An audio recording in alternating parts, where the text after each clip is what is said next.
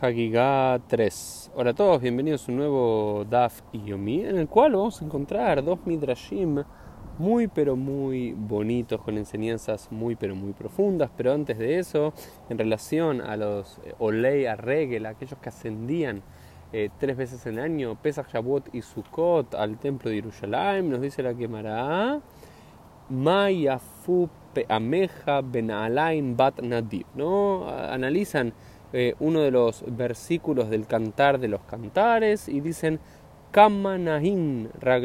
Shel Israel Olim la regel. Cuán agradables son las piernas del pueblo de Israel cuando ascienden, cuando ascienden eh, en las peregrinaciones.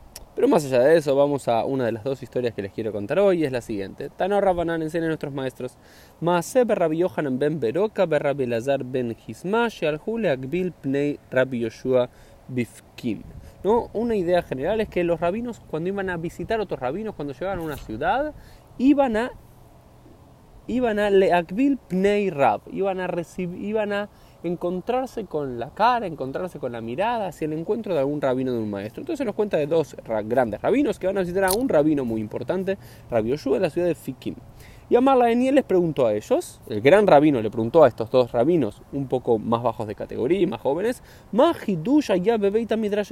¿qué novedad hubo hoy en la casa de estudios? ¿No? Esta pregunta maravillosa, Midrash Ayom. Amarlo, Talmideja Anu, Umeimeja Anu Shotin, dice, pero los dos eh, rabinos, que a su vez eran estudiantes de este gran maestro que les preguntó qué novedad aprendieron en el Beit Midrash, les dijo, le dijeron, pero nosotros somos tus estudiantes y de tus aguas nosotros tomamos. ¿Qué quiere decir? Eso, maestro, ¿qué nosotros te vamos a poder enseñar a ti? ¿Qué, ¿Qué, novedad te vamos a poder enseñar a ti que tú no sepas? ¿no? Y él le contesta, Marlaem le contestó, Afapigen y Efshar Beita Midrash Hidush. Dice, y a pesar de que esto sea así, es cierto, yo soy más grande que ustedes, yo soy su maestro, yo les enseñé mucha Torah. Sin embargo, les dice Rabbi Yoshua, y Efshar Beita Midrash Hidush. No puede existir una casa de estudios si no hay una novedad allí cada día, si no hay algo nuevo. Entonces, más allá de todo lo que yo estudié, ustedes seguramente estudiaron algo que yo no sé y les preguntó, Shabbat Shel esta semana, ¿quién estaba dando la drasha? ¿Qué rabino? Dice, el Shabbat de Rabbi Lazar Ben Azaria era.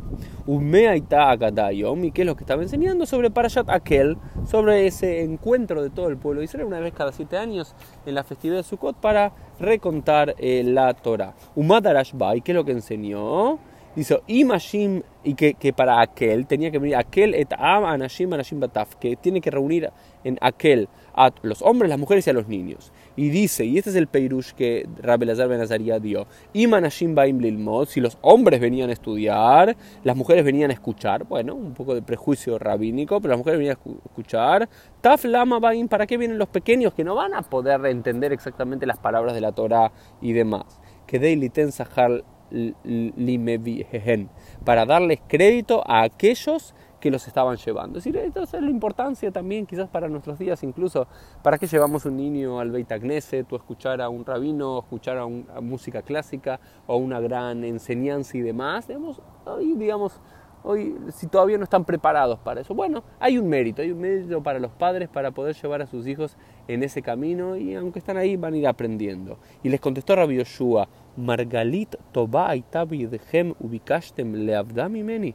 ¿Sí? Ustedes tenían una piedra preciosa en su mano y no me la estaban por decir. ¿no? Qué idea más interesante. Y la segunda gata que quiero compartir con ustedes hoy está en la página Gimel Amudvet y a los hajamim se los, eh, a los sabios se los compara con Balei Asufot. ¿no? Hombres de agrupaciones, ¿no? Gente que se agrupa. Dice, Elu Talmideh Jamim, estos son los sabios, Sheyoshvim, su foto, a su foto, que se sientan en grupos y en grupos y estudian, estudian Torah. Unos declaran algo impuro, otros declaran algo puro, unos declaran algo prohibido, otros declaran algo permitido, unos permiten algo y otros eh, no permiten algo. Y una persona puede llegar a decir, Anila Torah Meata, ¿cómo puedo estudiar Torah de estos grupos? Que uno dice A y el otro dice B, uno dice permitido, el otro dice prohibido. Talmud Lomar, esto viene a enseñarnos Kulam ni Ejad. todo fue enseñado y dicho por el mismo pastor.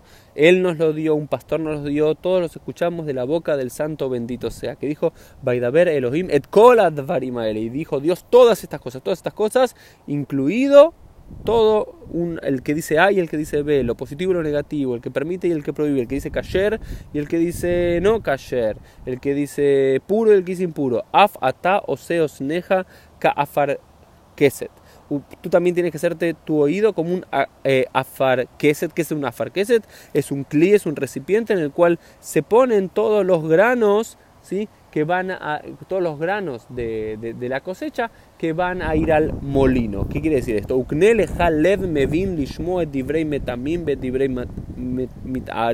Y adquiere un corazón que puede escuchar las palabras de los que dicen de los que dicen que algo está impuro y los que dicen que está algo puro, de los que dicen que algo está prohibido, los que dicen que está algo permitido, aquellos que anulan algo y aquellos que permiten algo. Es decir, tenemos que hacernos un corazón amplio para entender la pluralidad que existe en el judaísmo y en la vida. Esto fue el Dafio del día. Nos vemos Dios mediante en el día de mañana.